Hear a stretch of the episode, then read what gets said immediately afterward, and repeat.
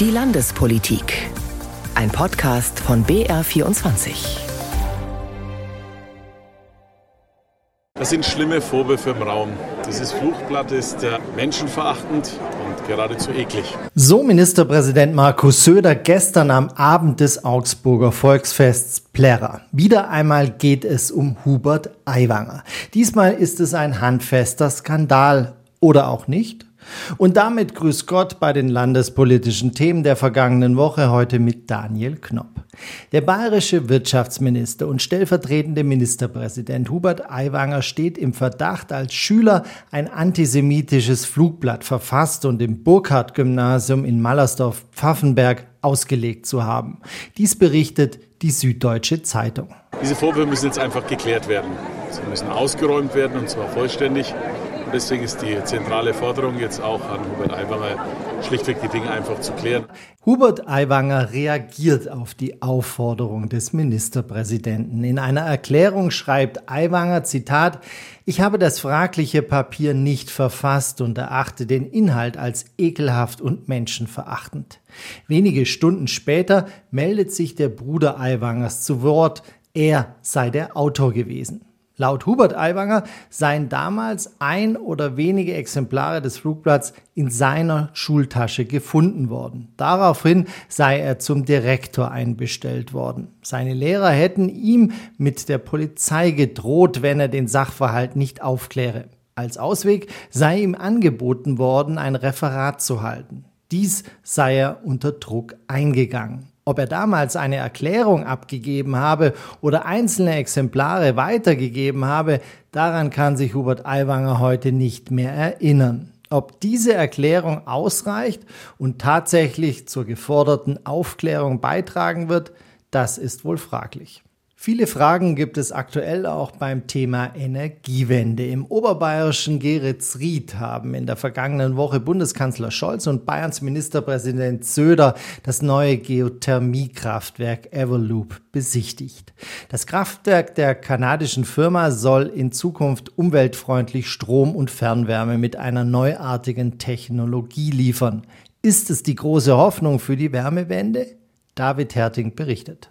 Auch wenn es eigentlich um erneuerbare Energien im Allgemeinen und Geothermie im Speziellen ging, ein bisschen Wahlkampfreibung zwischen Ministerpräsident und Bundeskanzler gab es am Anfang dann doch. Als Markus Söder einige Minuten auf den Beginn der Besichtigung des Bohrturms warten musste, sagte er, auf die Ampel müsse man öfter mal warten und er wolle dem Kanzler noch etwas mitgeben. Beste Grüße ist besser zu machen in Berlin. Danach kehrte aber wieder die Diplomatie ein. Beim Besteigen des Geothermiebohrturms schwieg Scholz und ließ sich nicht auf die Fragen der Journalisten ein. Söder sagte dann auch nichts mehr. Beide ließen sich die Technologie erklären, die in Geretsried Energie aus der Tiefe holt. Eine kanadische Firma bohrt 4,5 Kilometer unter dem Erdboden nicht nach Thermalwasser, wie sonst üblich bei Geothermie, sondern nach heißem Gestein erklärt der Geschäftsführer der kanadischen Firma IVA Daniel Mölk. Wir möchten dichtes Gestein bohren, sozusagen einen unterirdischen Wärmetauscher, den wir dann ja, über Jahrzehnte lang nutzen können, um die Wärme aus dem Gestein, das eine sehr hohe Wärmedichte hat, abbauen. Bei dieser neuen Geothermie geht es darum, ein weites Netz von kilometerlangen, tief unter der Erde horizontal verlaufenden Rohren zu bauen. Dadurch entstehen dann viele dieser Wärmeschleifen, die gemeinsam eine Wärmekassette ergeben. Das befüllen wir mit Trinkwasser und das soll dann über Jahrzehnte dann die Wärme austragen und uns verfügbar machen. Die ersten 30 Jahre lang, so schätzen die Erbauer, kann ein solches Kraftwerk stabil Strom und Wärme produzieren. Und weil mit dieser Art von Geothermie nicht nach heißem Wasser mit möglichen Fehlbohrungen gesucht werden muss und in Deutschland viel heißes Gestein in der Tiefe liegt, könnte diese Technologie wichtig sein für umweltfreundliche Energiegewinnung. Davon ist Bundeskanzler Olaf Scholz jedenfalls überzeugt. Wenn dieser Versuch gelingt, wäre das nicht nur ein großes Stück Ingenieurskunst, sondern ein noch größerer Fortschritt für unsere Wärmewende. Denn dann könnte man Geothermie unabhängig vom Thermalwasser an sehr vielen Orten nutzen, wo das bislang noch nicht geht. Auch wenn vieles gut klingt bei dieser neuen Geothermie, sie ist ziemlich teuer. 250 Millionen Euro kostet das Projekt in Geretsried. Immerhin 92 Millionen Euro werden von einem EU-Innovationsfonds übernommen. Je schneller die Bohrungen vorankommen, desto wirtschaftlicher sei das Unternehmen, sagt die kanadische Firma. Bis Ende 2024 soll die Anlage in Geretsried Strom liefern Und wenn es die Anliegergemeinden wollen, auch Fernwärme. Bundeskanzler Scholz wollte in der vergangenen Woche der Bayern-SPD unter die Arme greifen. Wahlkampfhilfe. Dazu zählte auch ein Bürgergespräch in München auf dem Nockerberg mit geladenen Gästen. Peter Queton war dabei. Schon im Biergarten am Nockerberg hingen überall Plakate mit der Aufschrift 7% Mehrwertsteuer auf Speisen müssen bleiben. Im Saal waren rund 250 geladene Gäste, keineswegs nur Parteimitglieder, sondern auch Verbandsvertreter. SPD-Landtagsspitzenkandidat Florian von Brunn freute sich über den Besuch von Bundeskanzler Olaf Scholz. Dass es an diesem Abend zwar in erster Linie um Bundespolitik geht, nahm von Brunn gelassen. Bundespolitik spielt immer eine große Rolle, gerade in so einer schweren Krise, die wir gerade haben. Krieg, Inflation, Klimakrise. Und der Kanzler ging zu Beginn seiner kurzen Rede gleich konkreter auf die Herausforderungen ein. Die größte aktuell in dieser Situation, in diesem Moment, das ist sicherlich die Bedrohung der europäischen Sicherheits- und Friedensarchitektur durch den russischen Angriff auf die Ukraine. Es geht auch um die Modernisierung unseres Landes. Und genau darum geht es auch bei der industriellen Modernisierung, die wir machen um unsere Energieerzeugung klimaneutral zu machen. Bei gefühlten 50 Grad im Saal war die Erwartungshaltung der Gäste sehr unterschiedlich. Viele wollten den Kanzler einfach mal sehen und erleben, andere wiederum hatten ganz persönliche Anliegen, wie Christine Reischel. Ich bin heute hier als Mutter und zwar ist mein Sohn und viele tausend andere betroffen von Postwag und die werden wirklich im Regen stehen gelassen. Mein Sohn ist seit der dritten Impfung schwer behindert. Mit ihrem Anliegen rund um mögliche Impfschäden kam sie zu Wort, fragte den Kanzler, was da passieren soll. Scholz verwies auf die guten Aspekte der Corona-Impfung, räumte gleichzeitig ein, dass die Folgen rund um Corona noch nicht abgearbeitet sind. Deshalb ist es ganz, ganz wichtig, dass wir die Forschung zu Long-Covid, zu all den Sachen, die mit äh, der Covid-Infektion und den Therapien zusammenhängen, vorantreiben. Dafür hat der Bund mehr Geld bereitgestellt. Und wir sind auch dabei, die Frage zu erörtern, wie können wir die Praxis in Deutschland ändern, was die Möglichkeit noch nicht abzuschließend getesteter Behandlungen betrifft. Und auch die Präsidentin des Bayerischen Hotel- und Gaststättenverbandes, Angela Inselkammer, kam zu Wort. Sie wollte wissen, ob der ermäßigte Mehrwertsteuersatz in der Gastronomie bleiben wird. Dieser war während der Corona-Zeit von 19 auf 7 Prozent gesenkt worden. Ob es dabei bleibt, ließ Scholz offen. Und wenn man das verlängern will, dann braucht es ein Gesetz, das der Deutsche Bundestag beschließt und der Bundesrat. Denn das kostet ja nicht nur den Bundeshaushalt Geld, sondern noch etwas mehr, sogar die Länder und Gemeinden. Und das, glaube ich, werden wir, wenn die Finanzentwicklung weiter betrachtet werden kann, so zum Jahresende allmählich verstehen, was da geht. Nach rund 80 Minuten war die Veranstaltung vorbei. Der Kanzler fuhr zum nächsten Termin in der Stadt, begleitet von mehreren Motorrädern und Limousinen. Fast so etwas wie ein Staatsbesuch. Ja, und solche Besuche des Kanzlers gab es nun einige in Bayern. Vor zehn Tagen auf dem Münchner Marienplatz. Dort hatte Olaf Scholz eine sehr kämpferische Wahlkampfrede gehalten und dann eben zahlreiche Termine in der vergangenen Woche. Hilft Bundeskanzler Olaf Scholz der Bayern-SPD oder gibt es hier eher eine Bundesbremse aus Berlin für die SPD in Bayern? Darüber möchte ich sprechen mit meinem Kollegen Achim Wendler. Achim, Bundesbremse oder Unterstützung? Zunächst mal Unterstützung. Es hilft der Bayern-SPD und ihrem Spitzenkandidaten, weil, wenn der Kanzler kommt, weil er Wahrnehmung auf die Bayern-SPD lenkt. Wenn Olaf Scholz auf dem Marienplatz spricht, dann kommen halt schon mal paar tausend Leute. Und dann berichten auch die Medien stärker, als wenn Florian von Brunn irgendwo auftritt. Der kriegt nur einen Bruchteil dieses Publikums. Ist auch ein Problem von ihm. Laut jüngstem Bayern-Trend vom Mai kennen zwei Drittel der Bayern Florian von Brunn nicht.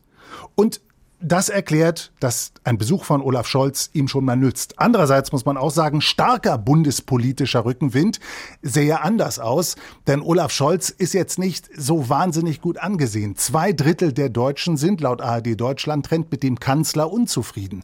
Kann man also sagen, die SPD hat da ein Zwei-Drittel-Problem. Zwei Drittel kennen Florian von Brunn nicht und zwei Drittel sind mehr oder weniger unzufrieden mit dem Bundeskanzler. Und das ist die Antwort auf die Frage nach dem bundespolitischen Rückenwind. Wie würdest du denn jetzt die Auftritte von Olaf Scholz in Bayern bewerten? Auf dem Marienplatz vor zehn Tagen hatte Scholz ja sehr viel Gegenwind. AfD, Querdenker hatten sich in Stellung gebracht. In der letzten Woche das Bürgergespräch. Wie hat sich Scholz dabei geschlagen? Lass uns mal über den Marienplatz sprechen. Die Rede hat Olaf Scholz da begonnen mit dem Ukraine-Krieg. Da habe ich mich gefragt, hilft das dem bayerischen Wahlkämpfer Florian von Brunn, wenn der Kanzler erst mal lange seine Politik im Ukraine-Krieg verteidigt? Aber dann hat Olaf Scholz doch die Bundespolitik verknüpft mit der bayerischen Landespolitik, hat Spitzen gegen Markus Söder verteilt zum Beispiel auch viel über Wirtschaft geredet, was immer wichtig ist aus zwei Gründen. Generell Bayern als Wirtschaftsstandort, da muss man das besprechen. Und zweitens, Söder spricht der Ampel und der SPD ja die gesamte wirtschaftspolitische Kompetenz ab. Und wenn Florian von Brunn dagegen hält, wird das nicht so wahrgenommen, wie wenn der Kanzler das mal macht. Eines hat mich noch gewundert, dass Olaf Scholz am Ende nicht ein bisschen mehr diesen bayerischen Spitzenkandidaten gelobt und gepriesen hat. Er hat im Grunde nur einen recht trockenen Satz gesagt. Mit Florian von Brunn habe Bayern mehr Chancen in der Zukunft. Aber den etwas bekannter zu machen durch seine eigene Prominenz und etwas mehr für den Florian von Brunn zu werben, das wäre sicher in dessen Interesse gewesen. Es war ja auch so, dass hinten ganz groß dran stand, ein bezahlbares Bayern für alle. Das ist der zentrale Wahlkampfslogan. Auch da hat Scholz eigentlich ja relativ wenig Bezug genommen. Dabei würde ja mir vor allem bei einem bezahlbaren Bayern für alle einfallen Inflation und Energiepreise. Beides, wenn überhaupt, dann wird es ja in Berlin beeinflusst oder entschieden. Was kann da denn eine Bayern-SPD noch machen? Insgesamt ist dieser bayerische Wahlkampf sehr bundespolitisch geprägt und das ist im Interesse der stärksten Partei, nämlich der CSU und von Markus Söder, der die Landtagswahl ja zumindest zu einem großen Teil zu einer Abstimmung über die Ampel in Berlin machen will. Mich wundert, dass die SPD in Bayern nicht kreativer dabei ist, über Bayern zu sprechen und einen Wahlkampf zu machen, der sich mit den bayerischen Themen beschäftigt, sondern dass sie sich immer wieder sehr auf die bundespolitische Schiene drängen lässt. Und das kommt auch in diesem Plakat, das du zitiert hast, bezahlbares Bayern, das eben stark bundespolitisch geprägt ist, kommt das zum Ausdruck. Die Bayern-SPD fokussiert ja sehr, sehr stark ihren Wahlkampf auf ihren Spitzenkandidaten. Das ist personell sehr, sehr stark fokussiert, wenn man auch die ganze Plakataktion sich anschaut. Da haben Sie ja die Werbefirma von Olaf Scholz vom letzten Bundestagswahlkampf. Bei ihm hat es ja überraschend gut funktioniert. Was ist denn jetzt bei Florian von Brunn zu hören, gut eine Woche nach dem offiziellen Wahlkampfauftakt der Bayern-SPD? Das größte Problem von Florian von Brunn ist, dass er gar nicht ankommen kann bei den Leuten, weil zwei Drittel, ich hatte das schon gesagt, laut jüngstem Bayern-Trend vom Mai, zwei Drittel in Bayern ihn gar nicht kennen. Äh, ich glaube, ein Grund dafür ist, dass er seinen Wahlkampf stand jetzt noch zu sehr auf die Ballungsräume konzentriert, dass er zu wenig im ländlichen Raum unterwegs ist, was generell ein Problem der bayerischen SPD ist. Die, die ihn kennen, äh, ein Drittel der Bayern neigen eher dazu, ihn nicht so positiv zu bewerten. Das ist der Stand und jetzt werden wir mal sehen, wie sich das in den nächsten Wochen entwickelt. So ganz einfach wird der Wahlkampf also natürlich nicht von der Bayern-SPD, hängt sicherlich auch damit zusammen, dass es in Bayern noch immer eine sehr starke CSU gibt. Wie macht das denn die CSU? Da ist ja jetzt wieder einer ganz wichtig geworden, der doch eigentlich schon seit 35 Jahren tot ist. Ja, Franz Josef Strauß ist wieder da, Rückgriff auf einen Mythos.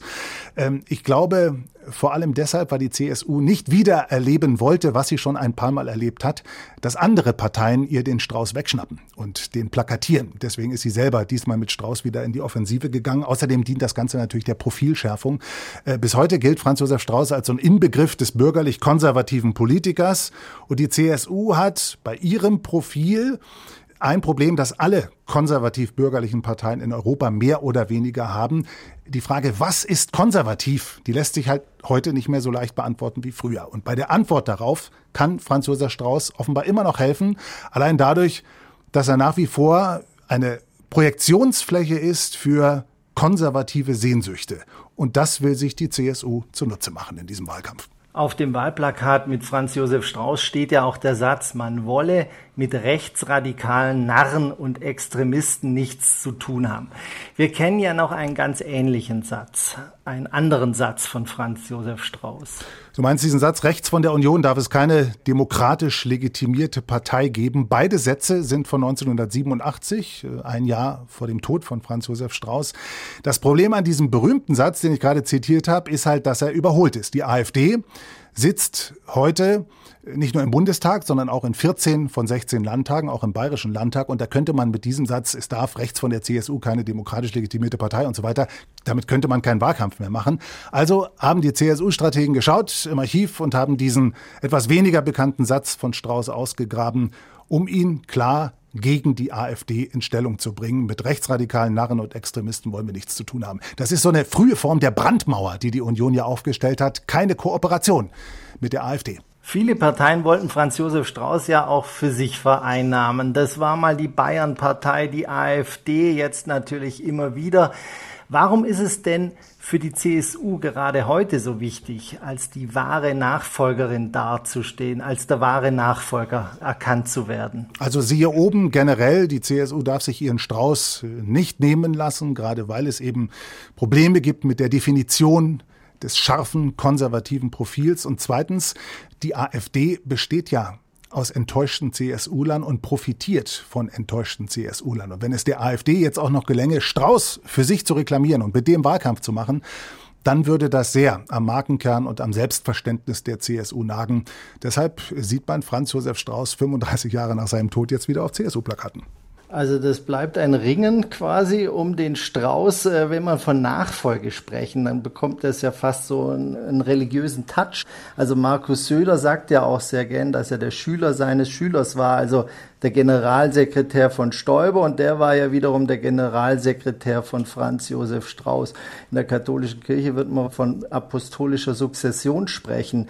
Das ist scheinbar sehr, sehr wichtig für die CSU. Welche Beziehung hat CSU-Chef Markus Söder zu Franz Josef Strauß. Wie hat sich das denn entwickelt? Ist da eine Entwicklung wahrzunehmen? Man weiß, dass äh, Franz Josef Strauß auf einem Poster früher über dem Bett des Jungpolitikers Markus Söder hing, dass er den bewundert hat. Und ähm, jetzt heute nimmt er der CSU-Vorsitzende und Ministerpräsident Markus Söder nimmt diesen Strauß äh, für sich in Anspruch, schickt ihn praktisch wieder ins Rennen in diesen Wahlkampf 2023.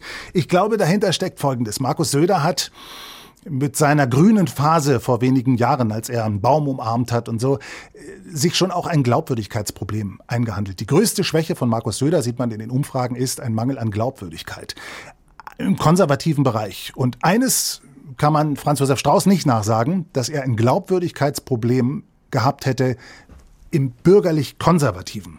Und das macht sich Markus Söder zunutze. Er schickt Franz Josef Strauß ins Rennen in der Hoffnung, dass er von der Glaubwürdigkeit dieses Mythos Strauß im Hinblick auf bürgerlich-konservative selbst noch profitiert. So die Einschätzung von Achim Wendler. Danke für das Gespräch. Dass der Wahlkampf in der heißen Phase ist und dabei immer rauer wird, zeigt sich auch am Zustand der Wahlplakate. Die Parteien sagen einstimmig, noch nie wurden so viele beschmiert oder zerstört wie in diesem Jahr. Straftaten, die immer drastischer ausfallen.